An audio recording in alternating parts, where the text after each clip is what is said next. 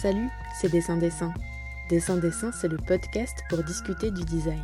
Je suis Laure Choquer et dans Dessin Dessin, je m'attarde avec mes invités sur cette discipline indisciplinée qu'est le design.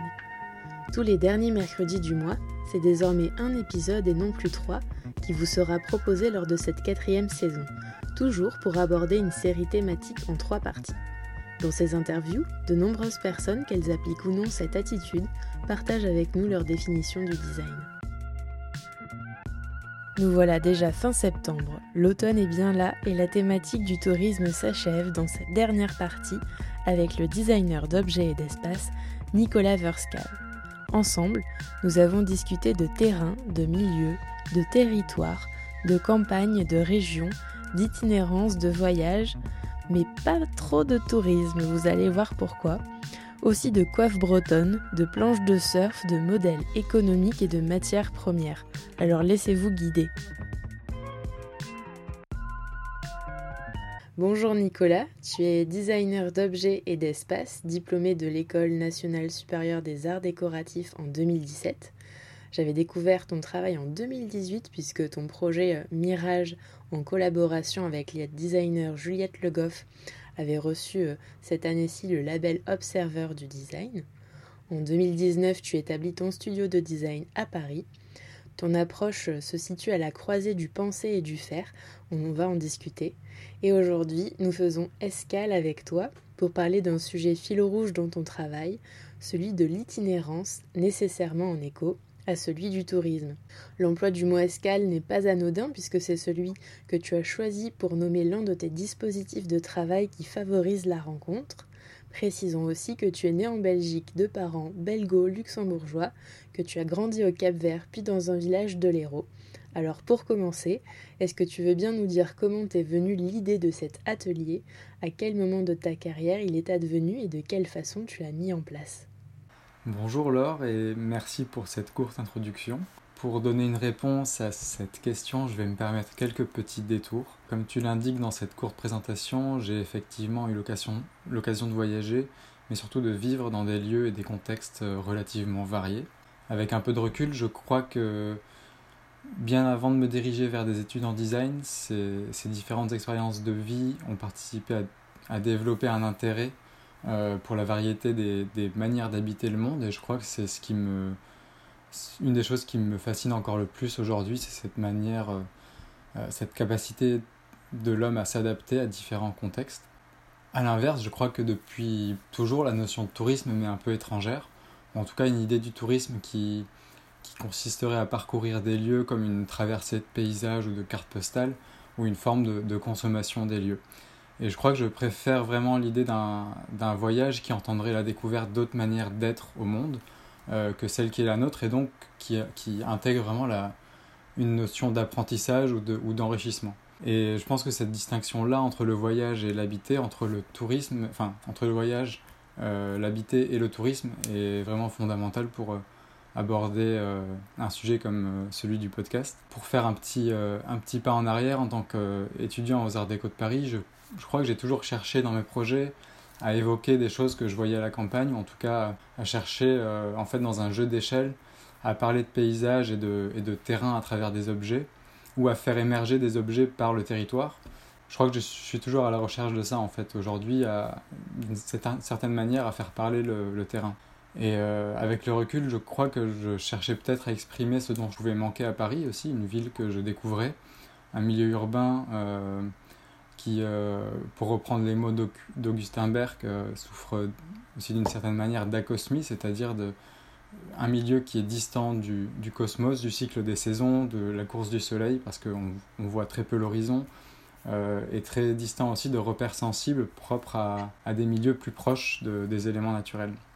Et donc en 2015, alors que j'étais en quatrième année de mon cursus, je choisis de faire un échange scolaire au Brésil, à Rio, et à ce moment-là, j'ai préféré faire une pause dans, dans la bulle du design dans laquelle j'étais plongé depuis euh, mes 14 ans, parce que j'ai fait un lycée appliqué. Et j'ai préféré faire une pause pour plutôt euh, favoriser une expérience de vie. Donc à la fin de cet échange-là, au Brésil, je suis resté un mois et demi, euh, en plus de, de, la période scolaire, pour traverser les Andes, du, Chili au, au, Pérou. Et au retour en France, je ne me voyais pas du tout retourner derrière un bureau ou en tout cas suivre un parcours assez conventionnel qui, qui pouvait être entendu, c'est-à-dire euh, ouvrir une agence ou pratiquer voilà, mon métier depuis, euh, depuis un bureau, envoyer des plans à des entreprises à distance, etc. Et après une expérience aussi riche que celle que je venais de vivre en Amérique du Sud, j'ai vraiment cherché à joindre deux choses qui m'étaient chères à savoir la pratique du design et la découverte d'autres manières d'habiter et de faire, qui pouvaient changer selon la géographie, la nature du climat, le passé historique et culturel des lieux, euh, les réalités économiques, sociales, etc. À l'école, j'ai vraiment appris beaucoup de choses, et notamment à faire des objets, à faire des lieux. Euh, mais depuis mon diplôme, je crois que je, désapprends aussi beaucoup de, de, ces méthodes-là parce que je crois que j'ai compris qu'avant de faire des lieux, euh, j'avais besoin de faire à partir des lieux et d'inscrire mon travail dans l'espace et dans le temps. Et donc à mon retour en, France, après ce, ce, moment-là en Amérique du Sud, en parallèle de l'écriture de mon, mémoire, en fait, j'ai acheté un véhicule utilitaire euh, parce qu'il y avait une occasion à ce moment-là. Et ce véhicule-là, je, l'ai réinvesti. L'idée, c'était de le réinvestir et d'en faire un bureau de design mobile, une sorte de petite cellule de vie et de, et de travail qui pourrait m'autoriser à éprouver des formats de projets euh, situés sur le terrain avec les ressources de ces territoires-là, de définir un petit peu comme des autorésidences. À ce moment-là, je réfléchissais vraiment à mettre en place une pratique indépendante des réseaux institutionnels. Euh, et je cherchais, je pense, à, presque à designer la façon dont j'avais envie d'exercer mon métier, à, designer le cadre dans lequel j'allais pouvoir opérer. Et c'est un peu comme construire une maison sur mesure, euh, dans laquelle on laisse ensuite euh, à la vie le, soin de nous surprendre ou, ou le soin de, de créer des, des, moments inattendus aussi. Et je crois que je cherchais avant tout à inscrire ma pratique en réponse ou alors dans la continuité d'une expérience des lieux, d'une expérience du monde, et qui se pratiquait pour moi euh, intuitivement en dehors de la ville, en dehors des métropoles. Euh, à travers ce dispositif-là, ce dispositif mobile, il s'agit donc moins de, moins de piloter euh, des projets depuis une sorte de tour de contrôle que de participer à la, à la, construction de nouveaux débarcadères ou de, de plusieurs ports d'attache qui avec le temps pourront devenir familiers et euh, tout autant les lieux que les personnes qui, qui participent ensuite à, à ces projets-là. Ben, merci beaucoup Nicolas pour, euh, pour toutes ces explications et ton initiative de bureau de design mobile. Elle m'a fait penser à celle de la designer textile Alizé et du designer d'objets Johan de l'association Chemin de Fer qui ont eux aussi créé euh, un dispositif de design nomade dans un van aménagé en atelier, donc c'est pas tout à fait pareil que toi. Est-ce que tu connais euh, leur démarche? Et si oui, est-ce que tu avais euh, envisagé de les rencontrer et pourquoi pas d'imaginer de futurs collabs? Alors je crois que je connais leur travail, mais vraiment de loin, via les réseaux, il me semble. Et je crois qu'ils travaillent un petit peu plus sur le sujet des low-tech, qu'ils ont vraiment un vrai atelier de fabrication dans, leur, dans leur véhicule, là où moi je suis plutôt sur un atelier de conception, disons, et de maquettage assez sommaire. Mais il y a, voilà, il y a beaucoup de démarches qui vont dans ce sens-là, qui existent. Je pense notamment à, l'ingénieur euh, Corentin de Châtel-Perron, qui a un, laboratoire flottant qui s'appelle le Nomade des mers et qui est assez, euh, assez inspirant. Je pense aussi aux photographes euh, Nelly Monnier et Eric Tabouki qui traversent la France de long en large à, bord d'un petit, d'une petite voiture pour constituer un incroyable atlas des, régions naturelles, ou encore au musée mobile du Centre Pompidou. Voilà, il y a, beaucoup, beaucoup d'initiatives euh, euh, itinérantes euh, qui sont assez médiatisées, enfin plus ou moins médiatisées et qui sont plus ou moins connues. Mais je dirais que même si ces démarches peuvent être inspirantes, chacun avance aussi avec des objectifs différents, avec des valeurs parfois différentes, etc. Et en l'occurrence, de mon côté, je crois que l'idée, c'est plutôt de me greffer à des, à des structures euh, de production déjà existantes, déjà enracinées sur un territoire, que à des structures déracinées euh, comme la mienne. Et, et, je crois que je cherche plutôt à, à m'associer à des points d'amarrage, enfin, à repérer des points d'amarrage que, que euh, l'idée de, d'autres bouées à la dérive avec, lesquelles, avec lesquelles dériver. Quoi. Et d'ailleurs, l'Atlas dont tu parles, on en avait discuté avec Julie Bassino dans la première partie de cette série ah d'épisodes dédié au tourisme et je mettrai euh, toutes, les, toutes les références que tu viens de citer en description de l'épisode. Donc on va euh, un peu plus euh, creuser dans ta démarche. Maintenant qu'on l'a un petit peu, on a cerné les contours de celle-ci, on va faire plusieurs stops avec toi à travers les différents territoires que tu as parcourus avec ton bureau de design mobile.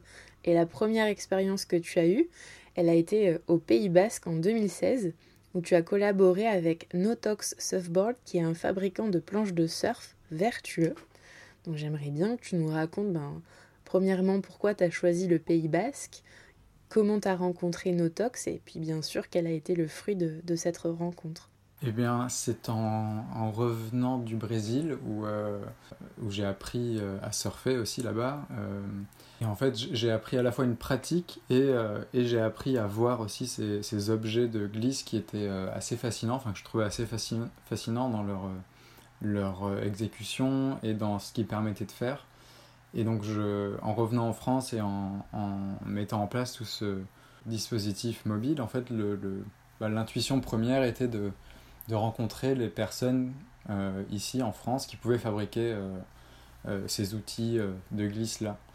Et, donc après avoir fait quelques recherches sur internet, j'ai trouvé cette entreprise basée à Anglette, Notox, qui fabrique des planches de surf en liège. Et il me semblait que leur démarche justement vers de nouveaux matériaux, de nouveaux processus pouvait être intéressante. Et il me semblait que ces personnes-là auraient peut-être eu l'ouverture d'esprit ou la curiosité de pouvoir euh, accueillir un designer chez eux. Et donc je les ai, euh, je les ai contactés et ils ont répondu assez directement et assez favorablement à ma demande. Donc j'ai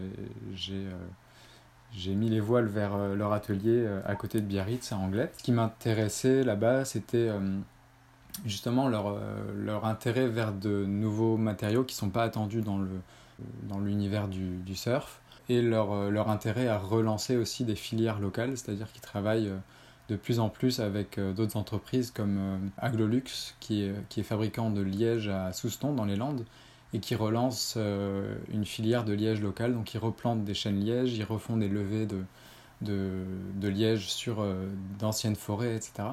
et voilà pourquoi j'ai choisi cette entreprise-là, enfin pourquoi j'ai en tout cas abordé cette entreprise-là. Ouais, parce que ce qu'il faut dire, enfin moi je m'y connais pas trop, mais euh, si je dis pas de bêtises, les planches de surf c'est plutôt du, polystyrène à la base qui est euh, englobé d'une résine en fait, c'est ça hein Oui, c'est un composite donc de trois matériaux avec euh, du polystyrène constituant l'âme de l'objet et puis un, un composite de, de, fin, de fibres de verre et de, et de résine à l'extérieur. Et il se trouve qu'on a, on a fait des prototypes où on a remplacé ce composite extérieur par des, des feuilles de liège euh, assemblées, euh, enfin collées sous vide. Euh, c'est le procédé qu'utilise l'entreprise de fabrication de planches. Et après ces prototypes-là, on a la mise en production des objets, c'est fait avec Aglolux justement dans les Landes, et ce qui nous a permis de faire des assises en, complètement en liège, en, enlevant complètement la partie en, en polystyrène. Oui, parce qu'en fait, toi, ce que tu as fait, c'est pas une planche, c'est du mobilier, il faut que tu nous racontes. On l'a pas dit, mais en effet, on a, on a développé ensemble une collection de mobilier qui associe à la fois leur savoir-faire de fabrication de planches de surf euh, sur la côte pour, euh, pour la partie euh, de l'assise, et puis un savoir-faire d'ébénisterie beaucoup plus traditionnel qui se trouve sur, dans, l'arrière-pays, dans la campagne du Pays Basque. Et donc l'idée avec ce projet-là, c'était aussi de faire se rencontrer deux versants d'un même territoire qui partagent deux cultures à la fois euh, complémentaires et en même temps très distinctes euh, dans leur apparition dans le temps. Il faut savoir que le surf est arrivé dans les années 50-60 en France et qu'avant avant cette époque-là, on n'entendait pas du tout parler de, de ces savoir-faire de, de, fabrication non plus. Donc l'idée c'était voilà, de, de, révéler à un moment deux facettes d'un même territoire, l'un ancré dans ses traditions et l'autre euh, euh, plutôt tourné vers, euh, vers une forme de modernité. Quoi. Et ces deux pièces de mobilier, tu peux nous, nous dire juste ce que c'est? Et puis aussi, je crois qu'elles ont été exposées dans une galerie locale, non? Oui, alors il y a, y a, eu euh, une collection de tabourets et puis de, de tables basses. Et c'était un projet complètement auto-initié à ce moment-là. C'est-à-dire qu'il n'y avait pas de financement autre qu'un financement participatif qui a permis de lancer le projet. Ce projet s'est fait sans, sans autre interlocuteur que les fabricants on a développé des prototypes et à ce moment-là, j'ai fait la rencontre d'un galeriste, euh, Marc-Alexandre Ducoté, qui tient la galerie du côté à Biarritz, qui va aussi dans ce sens-là de faire euh, euh, collaborer des artisans et des designers ou des artisans et des artistes qui parfois n'ont aucun, aucune affinité avec la fabrication de mobilier. Mais donc j'ai fait sa rencontre et ma démarche lui a parlé, donc il m'a proposé d'exposer le projet dans son espace à Biarritz, ce qu'on a fait. Et quelques mois après, il m'a rappelé pour me proposer de dessiner ou de concevoir un projet pour une nouvelle collection, pour sa, prochaine collection. Et donc a commencé une collaboration avec, euh, eux et avec, euh, avec Virgile Pilon, qui est luthier euh, à Anglette, à côté de, à côté de Biarritz, et avec lequel on a développé une collection de plateaux, de centres de table. Et donc ce qui est intéressant, c'est que le fait de mettre un pied sur un territoire engage aussi d'autres d'autres projets par la suite et, euh, mes, mes, mes, escales suivantes l'ont aussi confirmé. Quoi. Oui, tes escales suivantes, on va en parler.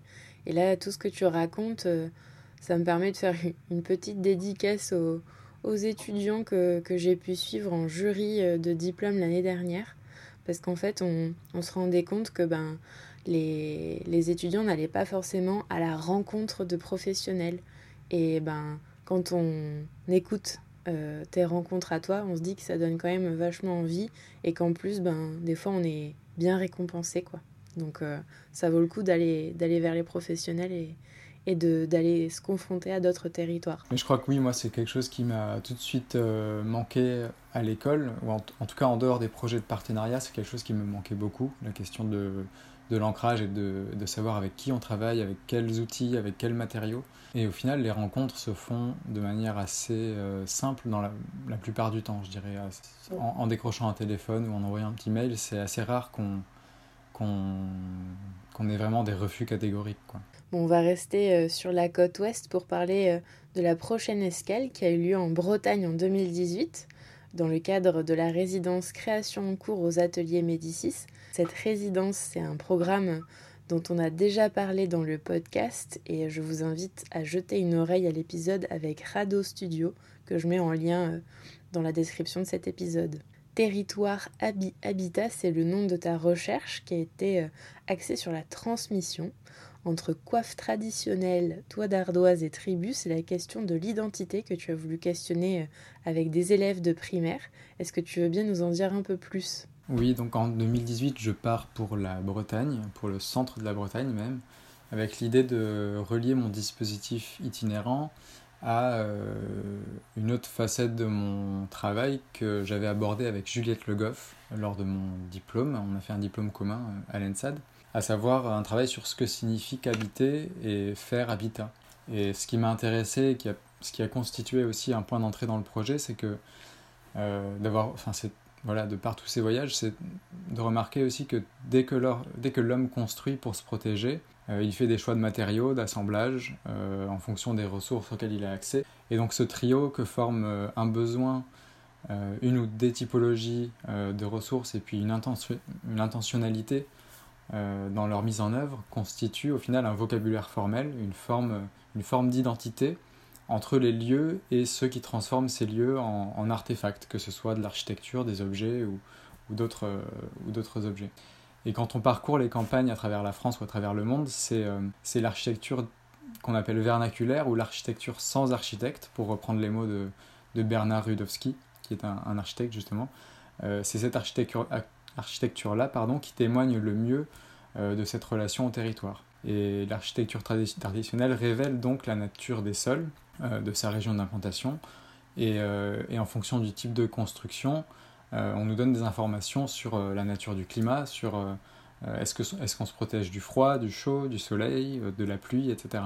Et à travers ça, on voit de vraies pratiques de, design dans la mesure où les formes s'adaptent vraiment au, contexte. Finalement, à l'échelle du corps, à l'échelle du vêtement, on observe la même chose. Les, vêtements traditionnels traduisent aussi tout ça, ils traduisent des, ressources, un climat, des savoir-faire. Toute cette réflexion, elle va bien sûr à l'encontre d'une histoire du design moderne et postmoderne, dont la vision euh, serait qu'on pourrait vivre de la même façon en, tout lieu, en oubliant euh, notre position géographique, en oubliant les conditions climatiques, les héritages culturels, etc. Ça participe d'une vision de l'homme universel pour lequel on pourrait produire une architecture, des objets et des vêtements universels. La dynamique générale va vraiment vers ce sens-là, vers ce modèle-là, euh, mais au sein de la résidence que j'ai pu, pu faire euh, avec les ateliers Médicis, j'avais envie de partager avec les élèves une autre histoire du design, une histoire peut-être plus proche de, leur histoire située et de leur, environ, leur environnement de vie. Pour ce projet qui s'est tenu avec une petite classe de CM2, L'idée était de constituer l'identité d'un groupe euh, à partir des ressources qui étaient à notre disposition euh, et, de faire ça à travers deux échelles. On a d'abord commencé à l'échelle du corps et à l'échelle de l'individu en prenant comme point de départ euh, la coiffe bretonne que certains des élèves ne connaissaient même pas.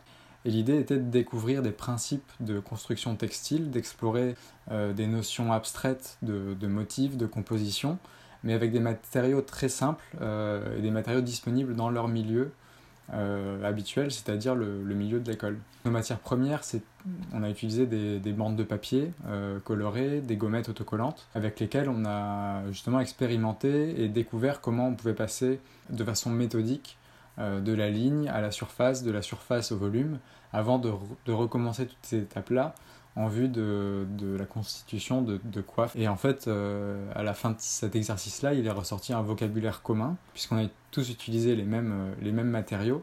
Et en même temps, euh, chacun pouvait exprimer ses propres singularités, ses propres regards sur ces matériaux-là, en organisant différemment les, motifs, en choisissant sa couleur, etc.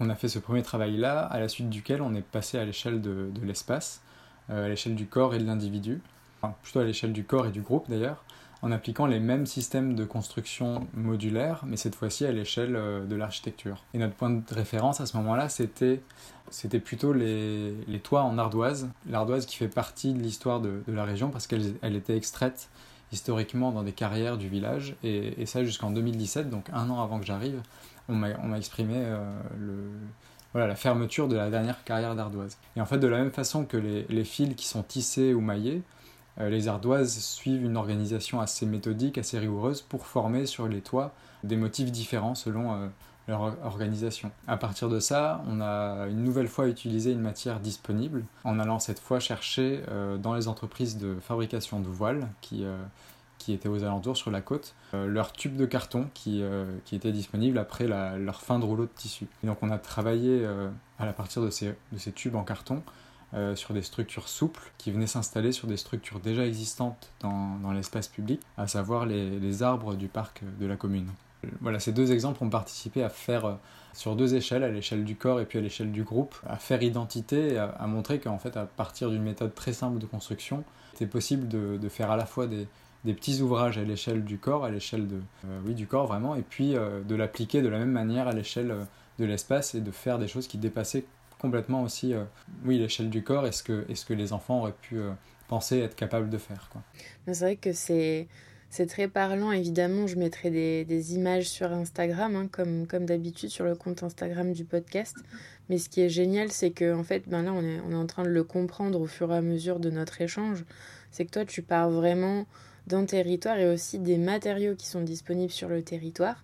Et je trouve ça très frappant euh, que tu dises que certains enfants n'avaient même pas connaissance des coiffes bretonnes. Oui, il y a une autre chose intéressante euh, là-dedans, c'est... Enfin, je, fais un petit écart aussi par rapport à ce que tu dis, mais on parle beaucoup d'usage et de, matérialisation en volume d'un usage vis-à-vis d'une ressource, etc. Mais l'homme a, je pense, depuis toujours aussi euh, été un peu plus loin que la simple fonctionnalité des objets et a toujours aussi rajouté des strates de, d'affect ou d'autres éléments. Et en l'occurrence, pour les coiffes bretonnes, en les étudiant un petit peu, on se rend compte que chaque région de Bretagne avait une typologie de coiffe particulière. Et dans ces mêmes régions, chaque village avait encore des variations euh, sur les coiffes. Et dans ces villages, chaque femme avait euh, encore euh, des, des, variations de forme ou de, ou de manière d'attacher sa coiffe, etc. Et donc tout ça participait à, à l'identification de la personne, c'est-à-dire que à l'époque où les coiffes étaient vraiment portées et comprises par tous, euh, on pouvait dire de telle femme qu'elle était euh, qu'elle provenait de telle région, de tel village, et est-ce qu'elle était mariée, est-ce qu'elle était veuve, etc. Donc le vêtement partit vraiment d'une identité et même de, en l'occurrence à ce moment-là, d'un statut social, de est-ce que est-ce qu'on est célibataire ou pas Est-ce que, enfin, et, et, je trouvais que cette dimension-là était aussi hyper intéressante. D'ailleurs, j'en profite, hein, auditeur et auditrice, si l'histoire de la mode et du vêtement vous intéresse, je vous invite à aller écouter un, épisode, un des derniers épisodes sur l'histoire de la mode, que je mettrai aussi en, en lien euh, en description de l'épisode. Et je rebondis sur ce que tu dis, Nicolas, parce que je, il y a quelques temps déjà, j'avais regardé un, court reportage sur Arte qui parlait des, des, nouveaux, de la nouvelle mode en fait euh, d'aujourd'hui et était présentée une entreprise, je crois, norvégienne, toute jeune, qui en fait présentait des vêtements écologiques. Bon, déjà, ils, expliquaient toute la chaîne de, fabrication du vêtement, la matière première qui était le coton, qui n'était pas franchement top pour, pour notre planète avec son, enfin, l'eau qu'elle nécessite pour être cultivée. Et euh, aussi le fait que, ben, sous prétexte qu'un vêtement devait être écologique et qu'on devrait en produire peu, il n'y avait que quelques couleurs de disponibles. Et je sais pas, je m'étais fait la réflexion, je trouvais ça assez triste de me dire que, ben, on tendait vers cette forme d'uniformisation dont tu parlais tout à l'heure, ce fameux, cette fameuse idée de design universel. Justement, on voit bien, grâce à ce que tu viens de nous expliquer, que c'est aussi par des démarches comme la tienne qu'on peut ramener de la singularité tout en étant vertueux. Et ça me fait penser euh, aussi très rapidement au, travail de Laine Paysanne, qui est une petite structure euh, des Pyrénées qui produit euh, de la laine et des, vêtements en laine, et donc leur gamme colorée n'est rien d'autre, enfin ne représente rien d'autre que les couleurs de, de laine euh, présentes sur, sur leurs moutons et leurs et leurs brebis. Et ça me fait penser aussi au travail de la designer Florence Huillet qui est installée autour de Vannes en Bretagne, designer textile et qui travaille de la même façon sur des, des matériaux et des gammes colorées qui sont uniquement le reflet de, de de la matière première en fait, et donc du territoire. Ouais, voilà, mais là, là, ça a du sens parce que c'est des couleurs qui sont générées par euh, l'endroit euh, d'où, en fait la matière est extraite, quoi. Oui, un peu comme euh, les caractéristiques qu'un bois pourrait avoir selon la croissance de l'arbre et selon ce que l'arbre a vécu dans, dans sa vie. Est-ce qu'il a vécu des sécheresses, des tempêtes? Est-ce qu'il est, du coup, est-ce qu'il a des fragilités ou est-ce qu'au contraire il est super robuste, etc. Bon ben jamais 203. Hein. Dont on va discuter, c'est euh, une et pas des moindres qui se situe dans les Vosges du Nord, tout près du centre d'art verrier de Meisenthal. À l'été 2020, tu t'y es rendu. Cette escale, elle s'est euh, construite autour d'un réseau solide de partenaires institutionnels, avec le CIAF donc, mais aussi le Centre national des arts plastiques, l'ADAGP qui est une société des auteurs dans les arts graphiques et plastiques, puis idem plus art et la cité des géométries de Maubeuge. Alors d'abord j'ai envie de comprendre comment tu as réussi à réunir tous ces partenaires autour de ton projet avant qu'on parle vraiment du projet en lui-même. Est-ce que cette euh, structure partenariale, elle s'est tissée avant ou après le projet? Parce que c'est vrai que dans les deux escales précédentes, ben, pour le Pays Basque, tu nous as dit que c'était sur tes fonds propres. Après, pour la Bretagne, c'était dans le cadre d'une résidence. Mais là, j'aimerais bien que tu nous expliques un peu comment tu es arrivé à constituer ce réseau euh, et cet écosystème autour de, ton projet. Oui, bah, c'est une question euh, très intéressante aussi de savoir comment euh, un travail comme celui-ci peut exister économiquement parlant. En fait, j'ai eu la chance de faire un petit workshop au, CIAV en 2015 alors que j'étais en troisième année d'études. on a passé une semaine là-bas.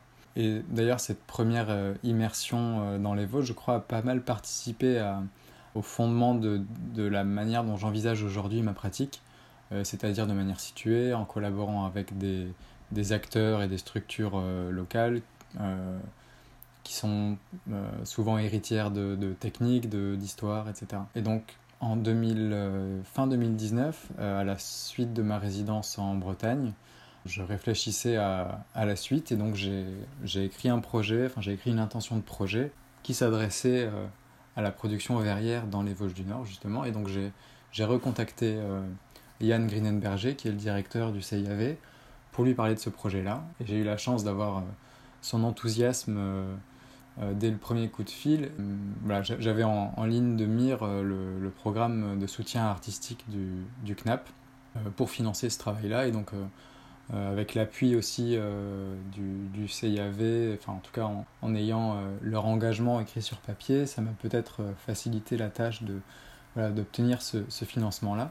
C'est juste à deux semaines après le confinement, pendant lequel tout s'était arrêté, que j'ai eu la bonne nouvelle de, l'accord de ce financement. Et donc, euh, trois semaines après, j'étais euh, à bord du bureau mobile euh, direction les Vosges. Et tout s'est fait, fait, de manière assez empirique, c'est-à-dire que dans un premier temps, c'est moi qui, grâce à ce financement-là, ai pu payer les artisans. Au fur et à mesure du projet, au fur et à mesure du temps passé sur place, la roue s'est un petit peu inversée dans le sens où c'est aujourd'hui plutôt le centre d'art verrier qui me paye pour produire la scénographie de l'exposition ou, pour, ou qui me rétribue des droits d'auteur sur les ventes des pièces, etc. Oui, tout, s'est fait de manière assez empirique en suivant des, petites intuitions. Et, c'est comme ça qu'en 2021, après une première année de recherche, euh, à l'issue de laquelle on avait produit voilà, surtout de la recherche, mais, pas, mais rien de finalisé, que j'ai voilà, restitué cette forme-là auprès du CNAP. Et quelques peu de temps après, ils m'ont appelé pour me proposer euh, un second accompagnement, donc un second, euh, une seconde subvention qui s'appelle le programme Suite, à travers lequel le CNAP accompagne des projets qu'ils ont déjà accompagnés sur un volet recherche, et cette fois-ci, il les accompagne pour les mener jusqu'à l'exposition. Et c'est dans ce cadre-là que le CNAP m'a mis en relation avec euh, cette structure euh, à Maubeuge, cette association Idem Plus Art, parce que le contrat, c'est, euh, entre guillemets, de financer une exposition qui va ensuite être montrée dans un lieu culturel émergent. Et donc grâce à ce financement-là, j'ai pu produire une exposition, mais que j'ai pensé dès le départ de manière itinérante pour pouvoir justement l'emporter sur différents lieux. Et, je voulais à tout prix la présenter avant tout dans son lieu de conception, c'est-à-dire dans les Vosges du Nord, avant de l'emmener euh, euh, plus loin à Maubeuge. Voilà. Je ne sais pas si j'ai répondu à la question. Oui, carrément. On n'a juste pas parlé du rôle de l'ADAGP par contre. Euh, oui, mais alors l'ADAGP était lié dès le départ au CNAP dans, dans l'appel à candidature, enfin dans cette proposition de subvention. C'était donc un, un, programme du CNAP et de l'ADAGP. D'accord. Et est-ce que tu peux nous dire quel est le montant de la subvention que tu as reçue? Alors l'année où j'ai fait la demande, ils ont subventionné plus de personnes que, d'habitude pour euh, justement euh, aider plus de, personnes dans cette période de Covid. Et donc j'ai eu une, subvention de 8000 euros pour démarrer cette recherche. Bon ben du coup là tu nous as fait une sacrée mise en bouche sans parler du projet mais il va falloir qu'on y aille. Cette escale elle a, elle a donné lieu à une production d'objets en verre hein, forcément, issus d'un moule en bois pensé comme un outil de dialogue avec évidemment euh, les artisans verriers du CIAV, mais aussi des ingénieurs de l'eau, des forestiers, des menuisiers et une scierie locale, puis comme tu le disais, une exposition itinérante au cœur de la forêt. J'ai mis euh, en description de l'épisode une courte vidéo qui relate bien euh, ton expérience et dans cette vidéo, tu parles du concept, je te cite, de composer avec le déjà là, hein. c'est ce que tu nous racontes depuis tout à l'heure. Donc maintenant, ben, je t'en prie, tu peux rentrer dans le détail de ta production qui est, qui est très foisonnante et qui questionne donc la transdisciplinarité et la production en série.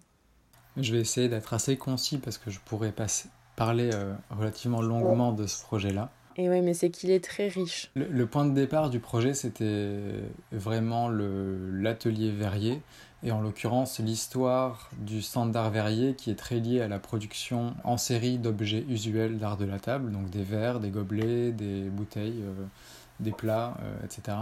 Et cette production historique, elle a pu euh, être développée pendant près de 300 ans grâce à un outil de production qui est le moule, qui est à la fois un outil représentatif d'une épopée industrielle et de, voilà, de cette production industrielle, mais qui est aussi un objet qui a émergé conjointement à euh, la pratique du design, c'est-à-dire que le design tel qu'il est présenté euh, par la plupart des institutions démarre avec l'ère industrielle. Et donc euh, le, CIAV a constitué depuis sa réouverture dans les années 90 une moulothèque, c'est-à-dire une archive de, près de 2000 ou 3000 moules, si je ne me trompe pas, qui ont été rachetés dans d'autres entreprises de la région. Euh, et cette bibliothèque constitue donc à la fois euh, euh, une archive, un historique de l'histoire de ces formes qui ont été produites par le passé. Et en même temps, on peut se demander si le moule n'est pas d'une certaine manière responsable de la fermeture de l'activité industrielle, parce que à partir des années 60, le développement technique a fait qu'on pouvait souffler des, pièces en série dans des moules sans plus avoir recours à, la main de l'artisan. C'est-à-dire que c'est des machines qui ont remplacé le souffle de l'artisan et grâce au moule, euh, en fait, l'activité pouvait être délocalisée, enfin, euh, être produite ailleurs euh, à plus bas prix et c'est ce qui a fait que la manufacture de Meisenthal a, fermé dans les années 60 avant de réouvrir en, en 90 pour, sous la forme de ce centre de recherche sur le verre. Et donc le point de départ de mon travail, c'était cet outil de production qui est le moule, mais que j'ai essayé d'envisager non pas comme un outil de production, et de duplication, mais comme un outil de recherche qui intervienne dès le début du projet. Habituellement, le travail du designer, c'est de, concevoir la forme. Une fois que la forme est conçue, le moule est produit et le designer sort de la partie avant que les objets soient produits en série. Et là, l'inverse, c'était l'idée que le designer arrive dès le départ du projet avec un, outil qui soit un outil d'exploration euh, plutôt qu'un outil de duplication. Et donc pour ce faire, j'ai travaillé avec une scierie locale qui produit tous les jours des planches d'épaisseur standard. Et à partir de ces planches, on a conçu un moule modulaire, un, moule euh, fait de strates, où chaque strate est indépendante. Et l'idée, c'est qu'après chaque soufflage, on puisse réorganiser les étages de ce moule-là pour produire à partir d'une seule matrice une diversité de, formes. Et donc euh, oui, l'idée c'était d'une certaine manière de composer avec ce qui était déjà présent sur le territoire, de ne pas euh, euh, dessiner les formes à partir d'une vision mentale, mais de composer avec les, les, matériaux et les ressources déjà en présence sur le territoire. Et là, à savoir ces planches de, bois qui, dont l'épaisseur, dont la hauteur de chaque étage est définie par ce qui était produit quotidiennement par la scierie voisine. Et le fait de travailler avec ce qui est déjà en présence permet aussi plus facilement de reproduire un moule à l'avenir avec des, des, prix moins élevés, etc. En tout cas, c'est une manière de, de s'inscrire de manière plus euh, légère peut-être dans euh, le contexte déjà, déjà en place. Et donc à partir de ce moule-là, on a, on a produit une, une série de formes euh, de manière assez empirique, c'est-à-dire on a expérimenté ce dont le moule était capable. On a essayé de comprendre, parce que moi je ne connais pas le verre, j'ai essayé de comprendre euh, ce que la matière était, euh, dont la matière était capable ou non, quelles étaient ses limites aussi. Et donc on a exploré euh, à travers plusieurs sessions un vocabulaire de forme. Et dans ce vocabulaire de forme, on est dans un second temps venu identifier des formes qui pouvaient tendre vers une certaine fonctionnalité. Et donc dans un deuxième temps de travail, on a travaillé donc dans un échange avec les verriers sur la mise au point de, euh, pièces qui, seraient euh, éditables avec une, vraie fonction. Quoi. Et donc tout ce travail-là qui a démarré dans l'atelier, euh, du fait de ma présence sur place qui s'est étalée sur deux années, il a très vite débordé l'espace de production pour s'étendre à la vallée, pour s'étendre au massif des Vosges du Nord. Et en fait, ce qui m'a intéressé très vite, c'était pas uniquement le, travail verrier, mais les relations de l'activité verrière euh, vis-à-vis de son milieu d'implantation, et en l'occurrence le massif forestier. Il faut savoir que la région était très peu habitée jusqu'au Moyen Âge, et c'est au Moyen Âge que les seigneurs font venir des verriers pour exploiter les ressources euh, du territoire. On ne pouvait ni cultiver ni faire d'élevage parce que c'était un, sol euh, en grès très, très acide du fait des, forêts. Et donc les verriers s'implantaient en forêt, utilisaient le sable des rivières pour fondre le verre, utiliser les, la cendre de fougère pour euh, faire fondre ce verre à une température moins importante, plus basse, et ils utilisaient surtout le, bois présent euh, sur place pour construire les halles verrières et pour alimenter les fours. Et donc au bout d'une dizaine ou d'une vingtaine d'années, une fois que le bois était euh, aux alentours de la, scierie, de la verrerie pardon, était utilisé, la verrerie se déconstruisait et allait se reconstruire dans la vallée suivante pour suivre la, disponibilité en, matières premières. À travers toute cette recherche-là, euh, que j'ai pu rencontrer des, euh, des, des, scieurs, des forestiers, des hydrobiologistes, euh, des, des gens travaillant au parc régional, etc., pour, pour comprendre un petit peu comment l'activité a pu se développer sur cette région. Et c'est à partir de toute cette recherche que l'on a pensé aussi la, forme de cette scénographie d'exposition qui se voulait, à l'image de ces verreries itinérantes, qui se voulait montables et démontables, euh, avec des principes d'assemblage euh, réversibles, euh, qui témoignent aussi d'une forme de légèreté. Et donc on a produit cette exposition à partir d'une bille de bois, donc on a acheté un tronc que l'on a transformé dans une scierie à Meisenthal qui est fermée depuis 10 ans et que l'on a remise, remise en route pour l'occasion. Il y avait encore toutes les machines à l'intérieur, etc. Il a suffi littéralement de tourner un, bouton pour remettre les machines en route. Et donc il y a un ébéniste qui est qui est venu euh, produire cette, euh, cette scénographie. Euh, et il se trouve qu'aujourd'hui, c'est ce lieu qui était, qui était fermé, eh bien, l'ébéniste s'y est installé, donc il loue un espace, et donc on a remis en route quelque part, via ce projet d'une manière ou d'une autre, on a remis en route cette infrastructure qui était à l'arrêt. C'est aussi ce que permet ce genre de projet situé, c'est-à-dire vraiment de, à partir d'un moment, du moment où on, commence à à, à, intégrer un réseau ou à connaître ce qui est possible de faire sur place, je pense que le fait d'arriver en tant que, avec un point de vue extérieur permet parfois de révéler euh, ou d'activer des choses euh, qui, dont on aurait peut-être oublié le, potentiel en vivant sur place.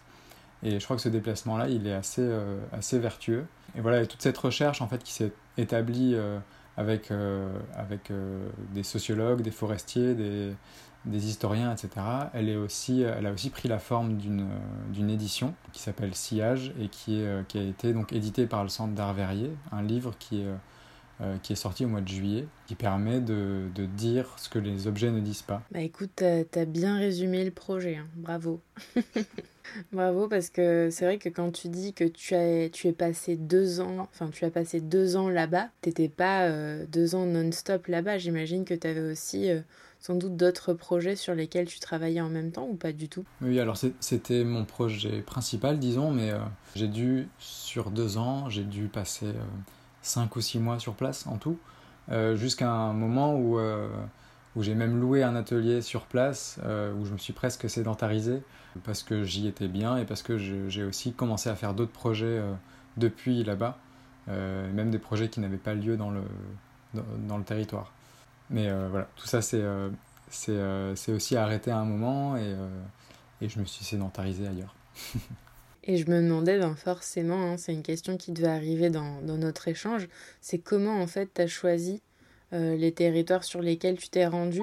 Bon, ça, tu as un peu répondu, c'est quand même assez clair. Mais je me demandais si ce, ce bureau de design mobile, c'était pour toi l'occasion de, de t'échapper un peu de ton quotidien de studio de création parisien? Si c'était un peu ta, ta soupape de décompression quand tu es en manque d'inspiration, par exemple. Alors c'est difficile de parler d'inspiration. J'ai du mal à me positionner avec ce mot-là, mais je, je, parlerai plutôt de conditions euh, nécessaires à, faire, à faire ce que je fais. Ou, en fait, je pense que, comme je le disais euh, au départ, je pense que cette méthode de travail, elle m'est nécessaire pour euh, prendre plaisir et pour m'épanouir dans, dans la pratique du design et je me vois pas, en, tout cas, en tout cas actuellement, je me vois pas pratiquer différemment que en, relation étroite avec, euh, avec les fabricants, etc. Même si ce travail, enfin ce dispositif mobile est une parenthèse que je m'octroie de temps en temps pour certains projets, je pense qu'elle infuse aussi d'autres d'autres projets et, et même si je passe pas même si je ne vis pas sur place euh, pour tous les projets. J'ai besoin de, de, démarrer les projets par des visites, par euh, une rencontre, par euh, une découverte de, de la réalité dans laquelle se situe soit l'entreprise, soit, soit l'éditeur, soit la structure culturelle, enfin voilà, de comprendre un petit peu cet écosystème. Justement, c'est intéressant que tu parles de, d'entreprise, parce que tout à l'heure, on a évoqué euh, cet aspect euh, économique hein, de, ton travail. Euh, on a évoqué tous les, tous les dispositifs financiers qui ont pu soutenir ce projet d'escale. Et tu nous l'as dit, le CIAV finalement a, a fini par financer aussi une partie de ton projet. Et du coup, je me demandais, enfin voilà, est-ce qu'à l'avenir, t'envisagerais une forme de projet de commande un peu hybride qui intègre ton bureau de design mobile mais qui soit financé par une entreprise en totalité bah, ce, serait, ce serait idéal parce que évidemment les, financements ont toujours une fin et, euh, et je crois qu'aujourd'hui je suis aussi à la recherche d'une économie plus, plus indépendante vis-à-vis de, ces subventions culturelles.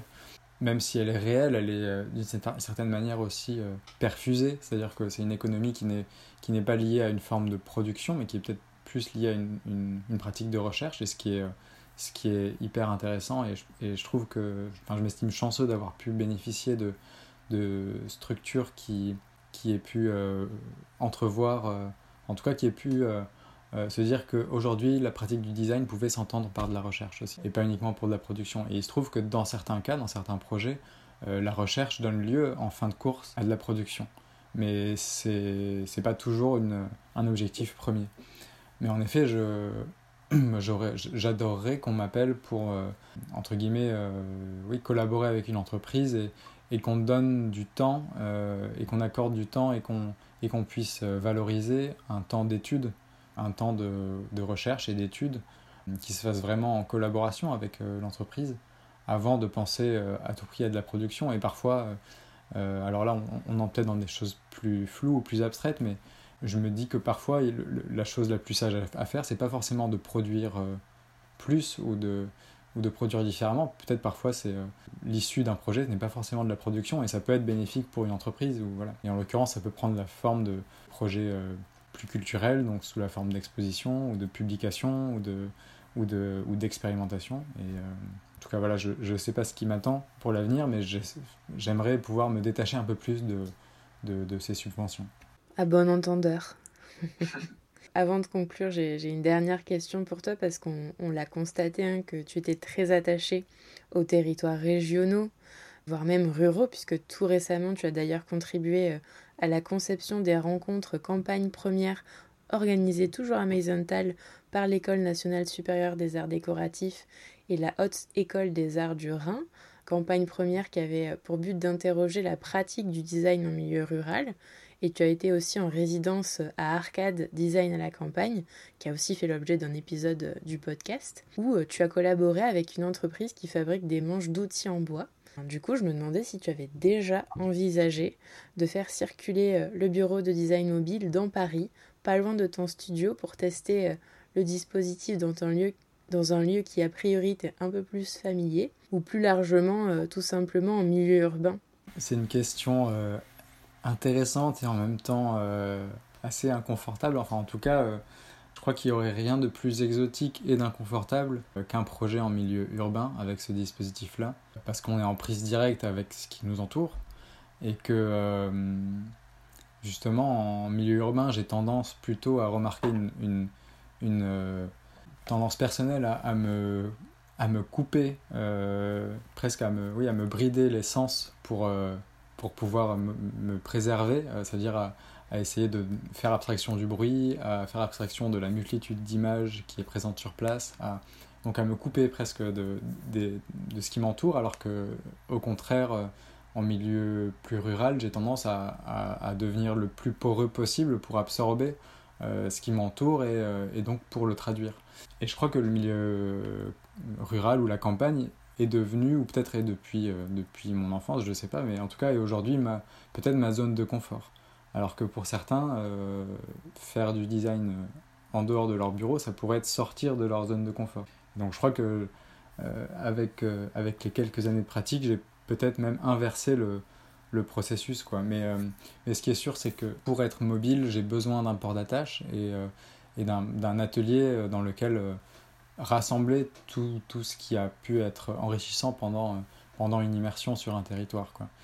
Et, euh, mais de là à, à, développer le bureau dans, une, euh, dans un milieu urbain, je crois que la tâche me serait beaucoup plus difficile, mais, euh, mais ce n'est pas un refus catégorique. Ça dépend, on, on, va dire que ça dépend du contexte et, et chaque des, chacun des projets, chacune des, des destinations euh, se fait aussi de manière très, euh, très empirique et, euh, et, donc ça, je dirais que ça dépend des, des, opportunités. Et alors est-ce que tu as une prochaine destination en tête déjà?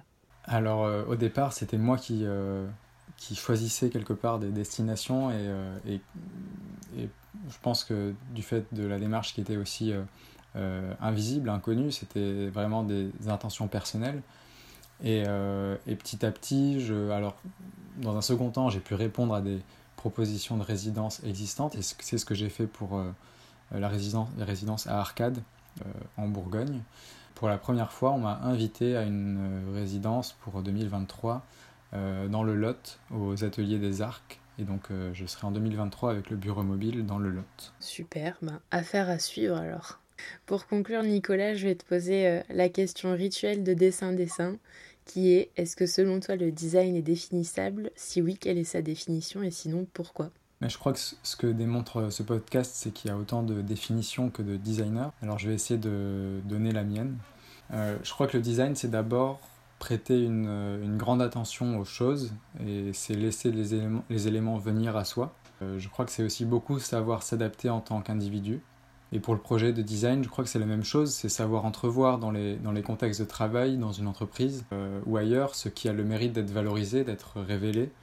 Et je crois que ma pratique de la discipline, elle consiste justement à révéler des identités de territoire, d'entreprise, d'individus. Et puisque c'est mon regard qui se pose euh, sur ces contextes, il y a forcément une forme d'interprétation. Et je crois qu'un design juste se situe peut-être là, entre un regard d'auteur, et la nature de ce qui est là, déjà là, dont on va simplement révéler la beauté ou la singularité. Donc le designer ou la designeuse comme un révélateur euh, ou révélatrice. Oui. Ben, merci beaucoup Nicolas. Merci Laure. Avant les aventures de Nicolas dans le Lot en 2023, il vous invite au lancement de l'ouvrage Sillage le mercredi 26 octobre à Paris à la librairie Volume et le jeudi 27 octobre à Bruxelles à la librairie Peinture Fraîche. La thématique du tourisme se clôture donc sous le signe de la révélation. Le mois prochain, retrouvons-nous si vous le voulez bien pour la dernière thématique de cette année. Dessin Dessin s'attaque au genre avec des invités EES. Dessin Dessin est un podcast natif, indépendant et non sponsorisé. Alors si vos oreilles ont apprécié cet épisode, n'hésitez pas à ouvrir le débat en glissant des commentaires et des étoiles sur SoundCloud, Spotify, Deezer, Mixcloud et Apple Podcast et à en parler autour de vous. Pour ne louper aucune info, vous pouvez aussi suivre Dessin Dessin sur Instagram. N'oubliez pas non plus que toutes les références abordées dans l'épisode se trouvent dans la description de celui-ci. A très vite